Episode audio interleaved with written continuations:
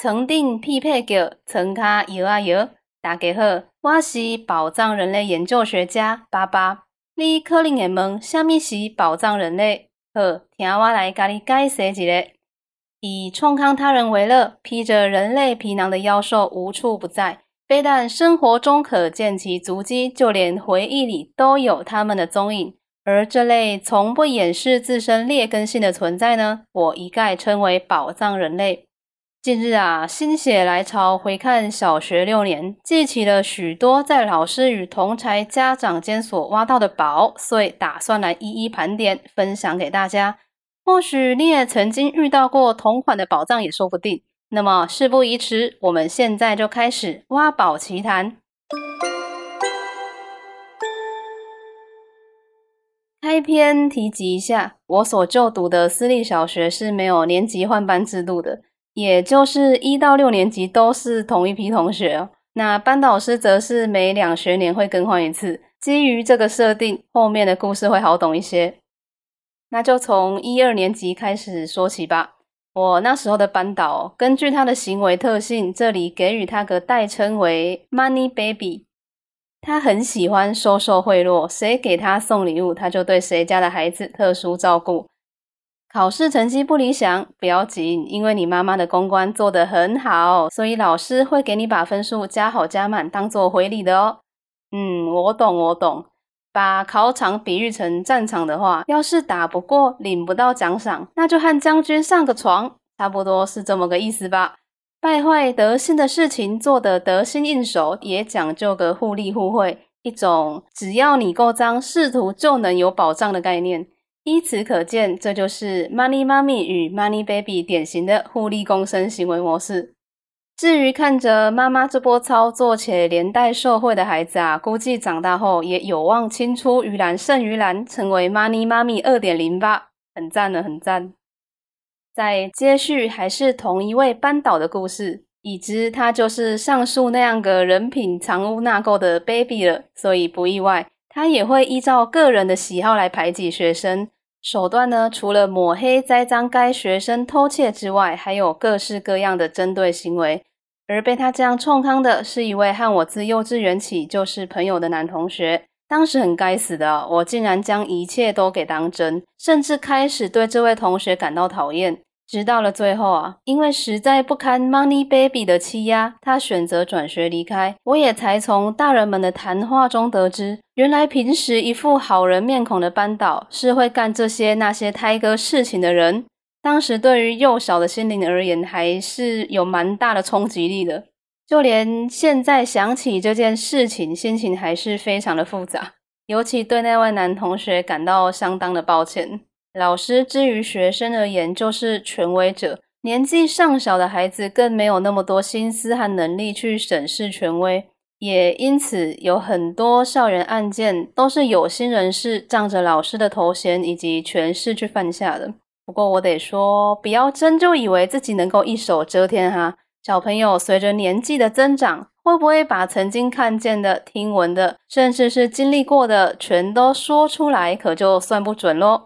没错，都给我做好听好了，我要开始大说特说了。诶前面所提到的 Money 妈咪啊，她所教出来的孩子可真是了不得，青出于蓝胜于蓝，那是准没问题的。她呀，在我们班级上担当霸凌股长长达六年之久啊，业务范围包括且不限于言语霸凌、关系霸凌以及性霸凌。在任期间可以说是相当的称职，勤奋上进，从不玩忽职守。这回关于他的业绩，先暂不赘述。日后啊，会有一期霸凌鼓掌特辑，让大家吃瓜吃到饱，绝对烽火轰轰隆隆，一连三月不休。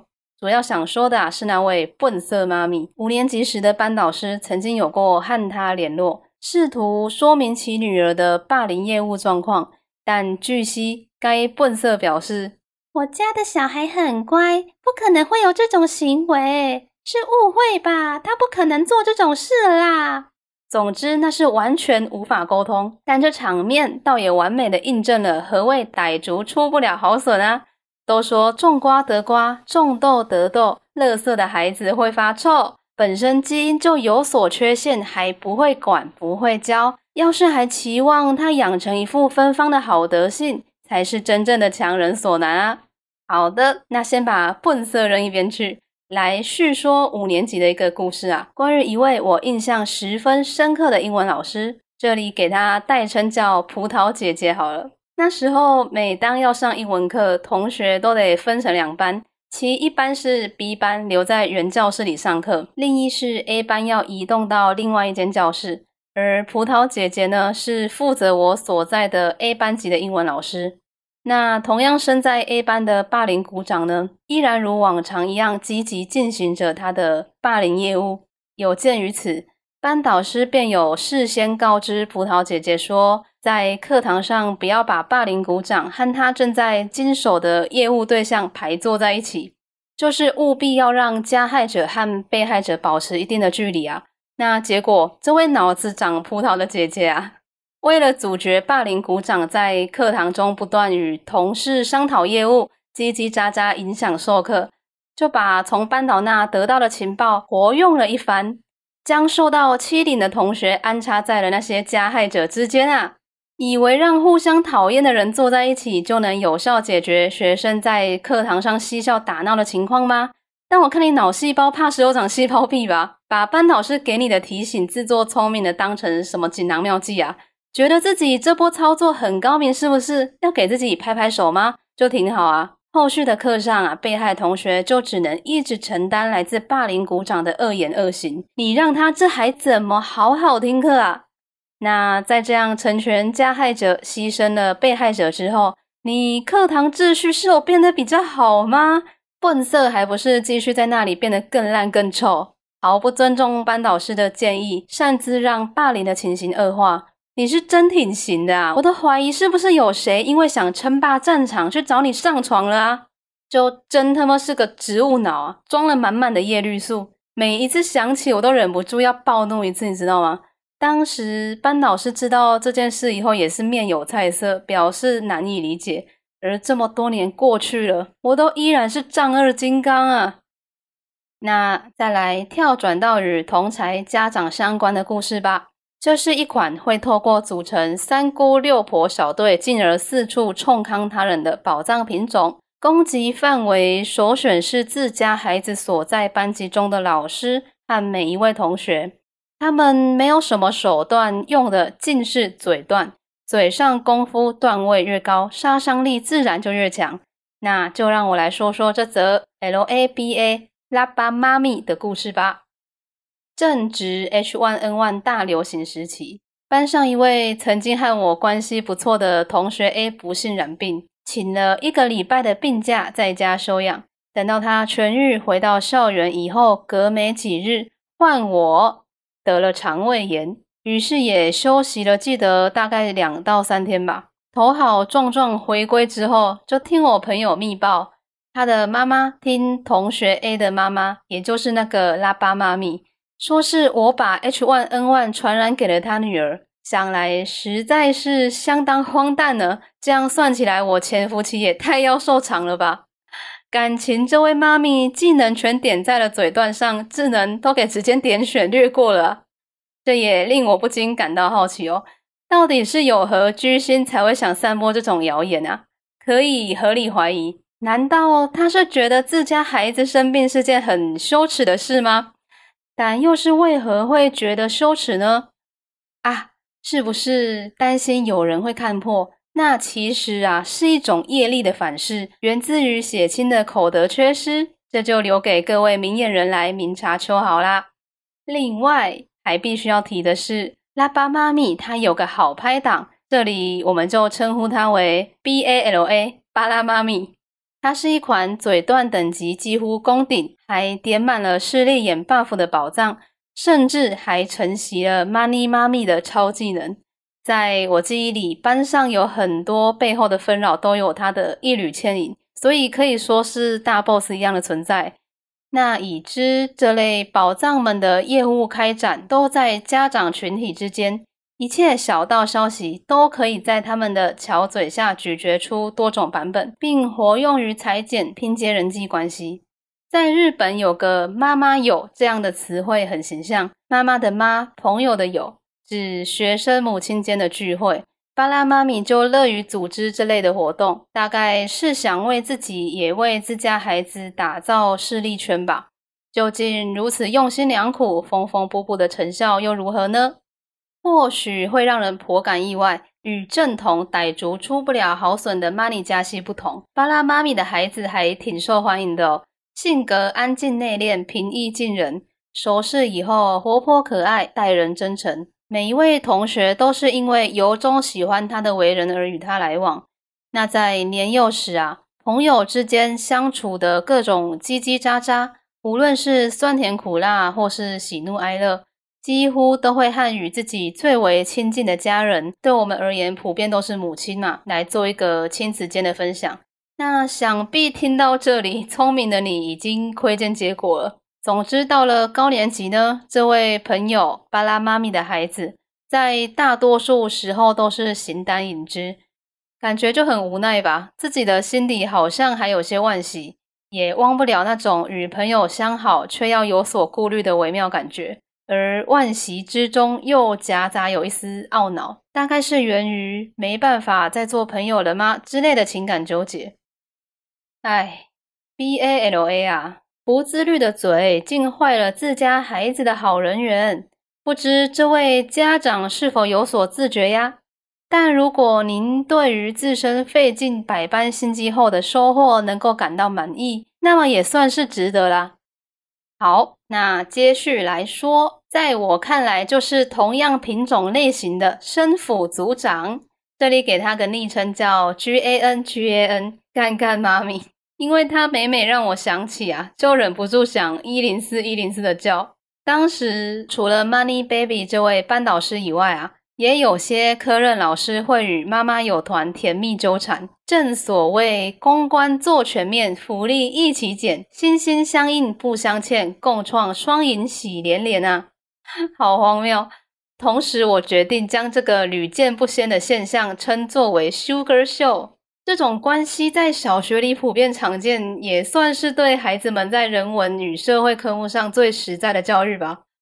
哎，回题，那在干干妈咪还是念干干妈咪？总之呢，在他担任我班作文老师以前啊，我在作文方面的表现与成绩一直都还挺亮眼的，颇受老师的青睐。还有另一位平时就很喜欢阅读的同学，文笔经常受到夸赞。但在干干上任以后，这些通通消失的无影无踪。要说是老师偏好的文风不一样罢了，可能只是这样吗？自此以后啊，无论自己多努力精进文笔，试图突破总是越不过的那道分数门槛，都不见起色，总是比不上格外受干干妈咪厚爱的那位同学。课堂上大力的赞赏还不是最浮夸，与众人形成隔差的分数评级更是张扬他决意单恋一枝花。过去被委派参与比赛或文章刊载于校报，在这期间显得那似乎都只是一场梦。醒了以后，我动都不敢动啊，心中有困惑，有纠结，难以置信，还有许多的猜疑。直到获知干干与受宠同学的母亲存在有甜蜜纠缠以后，啊，在一瞬间呐，一切都得到了平复与释怀。因为我知道，至少不需要再为此感到难受了。顺带一提啊，那独受宠爱的是拉巴妈咪的孩子，干干甜蜜纠缠的对象正是拉巴妈咪，就感觉不意外吧？哈。我还要再说些干干妈咪事迹啊！小学时候啊，我的发色很浅，就算不在阳光下看，也是偏向绯色，就很嘎比系，并且头发特别直，这些都是天生的哦。那各位还记得干干是生辅组长吗？生辅生辅啊，生活辅导还是生活迂腐？反正他就觉得我欠辅导，广播把我叫到了办公室，告诉我说学校不可以染头发，也不可以离子烫。那当然我就否认说没有没有，我没有染也没有烫啊，颜色是天生的。我妈发色也很浅，发质是像爸爸，我爸头发就很直。然而这一切在生府左挂号生活迂腐，右挂号的干干看来不过是欲盖弥彰。只见他戏剧感十足的重重叹了口气：“哎呀！”教育我道：“我可以相信你，但不能做的事就是不能做。”哎，不是姐，你脑干吧？实在太干了，我很难吐槽啊！你跟我说清楚哦，全校历届有多少自然卷的同学被你训斥不准烫头发？哎，人类的基因啊，是如此的奇妙。造就了每一个人外貌上独特的呈现。亲爱的干，听我说，我可以包容你，但不能干的事就是不能干哦。好，结束这趴以前啊，来提一下他的称号冠上“妈咪”的来由。除了因为有参与妈妈有团的甜蜜纠缠 Sugar Show 以外，也因为他本身的神烦妈咪属性，就是呢，他会一直在课堂上夸赞于同校就读的他的小孩。那夸就夸，还非要强调自己不是在自夸。看吧看吧，又来了，都在不适合干的时候耍脑干诶话锋一转，说回到开头那位 Money Baby，他的喝鸡模样波 The Dog Baby，嗯，狗跑呗。低年级时啊，只觉得他和我们班导两人感情很好，然后他是高年级普通班的导师，就这样。至于关系好的体现，以我有印象的部分，其一在于高年级模范生推选活动的投票环节，会让我们小朋友要给该老师班级的候选人投票。虽然这事也没什么啦，不过在教育上来说，感觉略随便啊那。这回我要说的是，Dog Baby 之后不再任教，转而到学校附近开设补习班的事情。因为离校颇近，又标榜由本校老师创建，所以想当然，多数学生都来自我们学校，别校的同学相对很少。那在聊起叛逆那一集，也有稍稍提及嘛。这间补习班的气氛是如何的糟糕？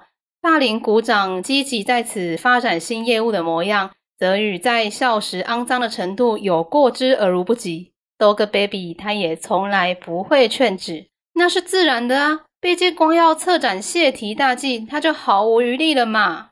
是这样，当时校内除了月考，也就是段考以外，还有周考。那周考会将所有班级分为两批来进行。聪明的 Dog 呢，就会呼朋引伴，开始又一种形式的甜蜜纠缠。自前一批次参加考试的同学手中拿到测验卷，来让后一批次参与补习的孩童们来透视未来。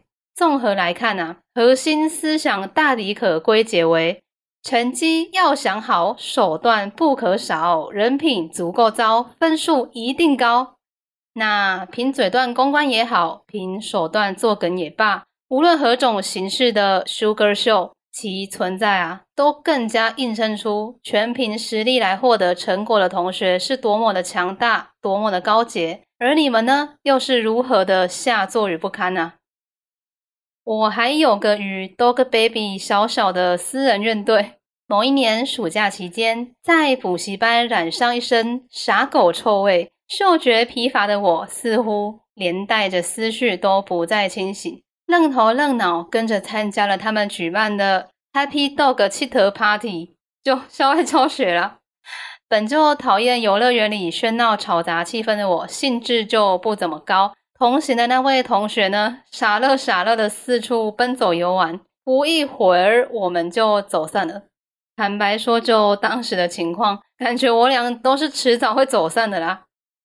事后在一回补习班的下课时间，Dog Baby 翻找柜子取出一只长臂兔玩偶给我，说是要补偿我在乐园里的担惊受怕。别谈那个当下了，就现在回想到这里，都还是能感受到一些感动诶可不出两三秒，他又说：“这原本是要给考试成绩优异的同学的，一般人可拿不到哎。”完了，那份心意秒臭了。要是你认为我不具资格，那倒是别给啊。言下之意颇有种谁让我不是修哥秀的一员一样，惹得我每次看到那只王八兔子，心情就一股霉味。